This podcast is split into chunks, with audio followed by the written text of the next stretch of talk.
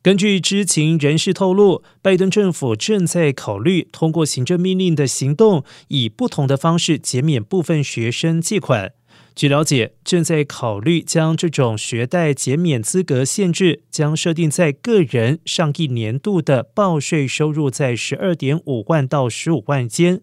而夫妻联合报税门槛在二十五万到三十万之间。但是目前还没有就收入限制做出最后的决定。知情人士强调，有关计划仍然在考虑当中，可能还会有所改变。